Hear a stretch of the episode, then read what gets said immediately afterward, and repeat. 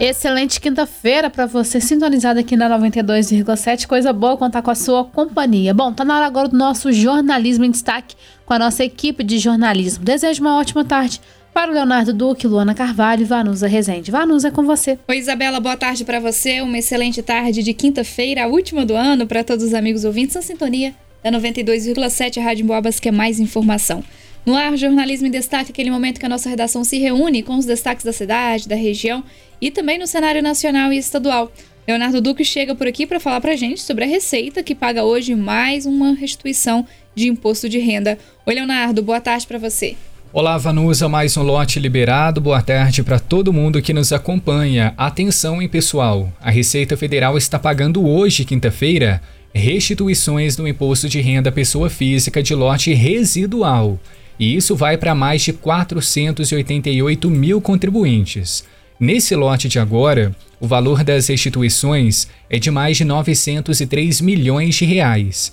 Esses lotes residuais são de contribuintes que caíram na malha fina e regularizaram as pendências. O valor da restituição é atualizado pela taxa Selic a partir do mês seguinte ao prazo final de entrega da declaração até o mês anterior ao pagamento mais 1% no mês do depósito. Do total, 235 milhões vão ser destinados a contribuintes com prioridade. Nessa lista nós temos idosos acima de 80 anos, depois as pessoas entre 60 e 79, algumas com deficiência física, mental ou moléstia grave, além de contribuintes cuja maior fonte de renda seja o magistério. O pagamento da restituição é feito diretamente na conta bancária informada pelo contribuinte na declaração, isso de forma direta ou até por indicação da chave Pix. Se por algum motivo o crédito não for realizado, se, por exemplo, a conta foi desativada, os valores vão ficar disponíveis para resgate até um ano lá no Banco do Brasil.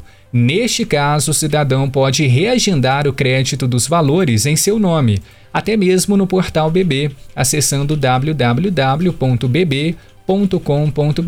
se preferir, ligando para o telefone 0800 729 0001. Repetindo, 0800 729 0001. Então são essas as orientações para quem tem esse dinheirinho para pegar do imposto de renda, Vanusa. Ah, pois é, final de ano, né, gente? Muitas contas realmente pode fazer a diferença.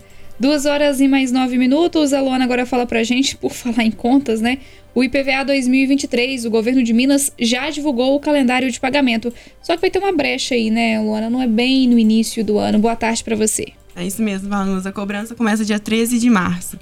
O governo de Minas, né, publicou ontem, é, por meio da Secretaria Estadual de Fazenda, o calendário de pagamento do Imposto sobre Propriedade de Veículos Automotores, o IPVA 2023. Conforme antecipado pela Secretaria, a cobrança começa dia 13 de março, seguindo o esquema de acordo com o final da placa do veículo. A resolução também estabelece os valores de base de cálculo e os valores do IPVA, considerando o ano de fabricação do veículo. O pagamento do imposto será realizado em três parcelas, exceto para os veículos cujo IPVA seja menor do que 150 reais. A Secretaria Estadual de Fazenda oferece um desconto de 3% aos contribuintes que estiverem regulares por dois anos consecutivos e mais 3% para quem fizer o pagamento à vista. Os benefícios podem ser somados, totalizando uma baixa de 6%. As datas de acordo com o final das placas ficam mais ou menos assim. Placas com final 1 e 2. Dia 13 de março, a primeira parcela, a segunda dia 13 de abril e a terceira dia 15 de maio. Finais 3 e 4. 14 de março, 14 de abril e 16 de maio. Final 5 e 6. 15 de março, 17 de abril, 17 de maio. Final 7 e 8. 16 de março, 18 de abril e 18 de maio. 9 e 0. A primeira parcela vai ser dia 17 de março, a segunda dia 19 de abril e a terceira dia 19 de maio. O pagamento do IPVA poderá ser feito em bancos credenciados a receber tributos e demais receitas estaduais. E sem o guia de arrecadação, basta que o contribuinte informe o código RENAVAN do veículo e o agente arrecadador emitirá o comprovante de pagamento, por meio do documento de arrecadação estadual, caso não seja possível pagar da maneira anterior. O documento está disponível no Sistema Integrado de Administração da Receita. Tá certo, Luana, obrigada pelas suas informações. Então, como previsto, começa aí em março o pagamento do IPVA em Minas Gerais. Olha, gente, a Prefeitura de São João Del Rei decretou ponto facultativo hoje e amanhã. Mas a coleta de lixo, ela continua acontecendo, tá? A Prefeitura Municipal de São João Del Rei havia anunciado em primeiro momento ponto facultativo para amanhã, sexta-feira, dia 30, né? Mas foi estendido, viu, gente? Hoje a Prefeitura Municipal de São João Del Rei já não está funcionando, está em ponto facultativo.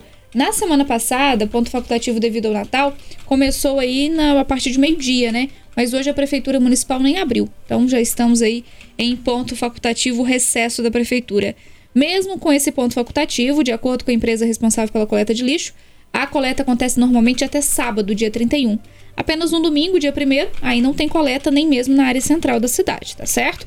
Vale lembrar que esse decreto também não se aplica à Guarda Municipal e à UPA, que mantém funcionamento 24 horas por dia. Ainda de acordo com a Prefeitura Municipal, DAMAI, Secretaria de Obras e Defesa Civil, estão atuando sobre esquema de plantão. Amanhã, 30, não haverá expediente bancário e as agências não abrem para atendimento ao público. Os bancos voltam ao expediente normal de atendimento ao público no dia 2 de janeiro, próxima segunda, né? Mas você pode utilizar os meios eletrônicos de atendimento bancário, como caixas eletrônicos, banco por telefone e correspondentes para fazer as suas transações financeiras. De acordo com a Federação Brasileira de Bancos, os carnês e as contas de consumo, como água, energia telefone, vencidos no feriado, poderão ser pagos sem acréscimo no dia útil seguinte.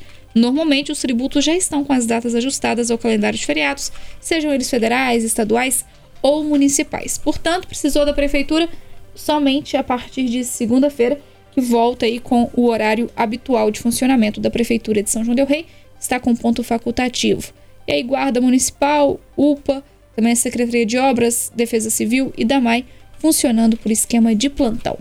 Agora são duas e três, a gente continua o nosso jornalismo em destaque Vamos voltar a falar com Leonardo Duque sobre o mercado de trabalho aqui em São João del Rei, que ficou estável em novembro, mas com um patamar positivo, né, Leonardo? Qual o número de vagas de emprego que foram geradas aqui na cidade? O Vanusa, dessa vez o saldo ficou em 45 novas oportunidades de emprego com carteira assinada aqui na cidade, viu? Já temos os dados atualizados do CAGED que é aquele cadastro geral de empregados e desempregados do Ministério do Trabalho, que é sempre feito pelo governo federal. Ontem, aqui no nosso Jornalismo em Destaque, nós falamos sobre os dados nacionais, agora a gente traz dados locais. Para São João Del Rei, no mês de novembro, então tivemos 45 novas vagas de emprego, ao todo, foram 672 contratações contra 627 demissões. Se a gente faz um comparativo com o mesmo período do ano passado, tivemos uma queda, porque em novembro de 2021 foram abertos 110 novos empregos.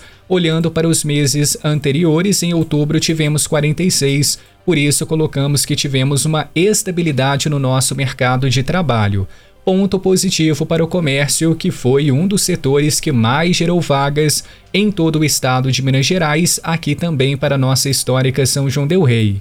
Acaba tendo essa diferença entre novembro de 2022 e novembro de 2021, porque o ano passado a gente enfrentava uma outra realidade. Estávamos saindo de um pico de pandemia e o comércio estava apostando bastante no retorno gradual das atividades econômicas. Por isso que houve um investimento maior na contratação de pessoal. Neste ano de 2022, já temos uma estabilidade maior no funcionamento da nossa economia.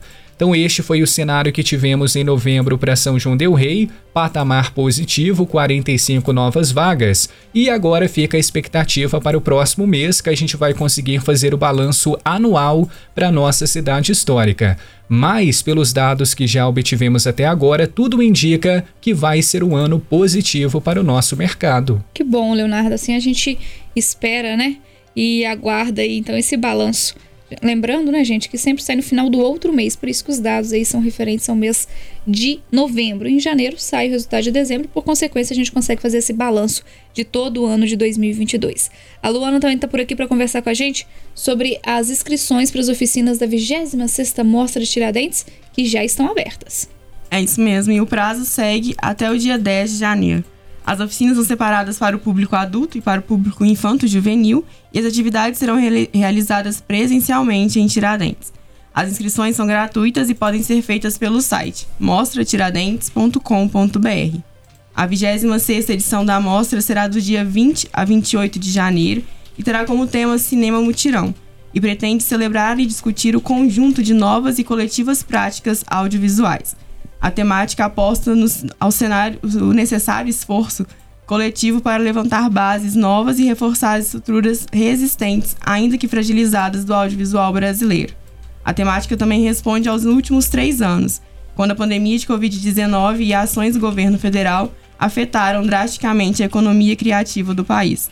A programação da amostra é oferecida gratuitamente ao público e inclui exibições de filmes brasileiros, longas e curtas, pré-estreias, homenagens, debates, encontro com a crítica, diretor e o público, oficinas, seminários, mostrinha de cinema e atrações artísticas.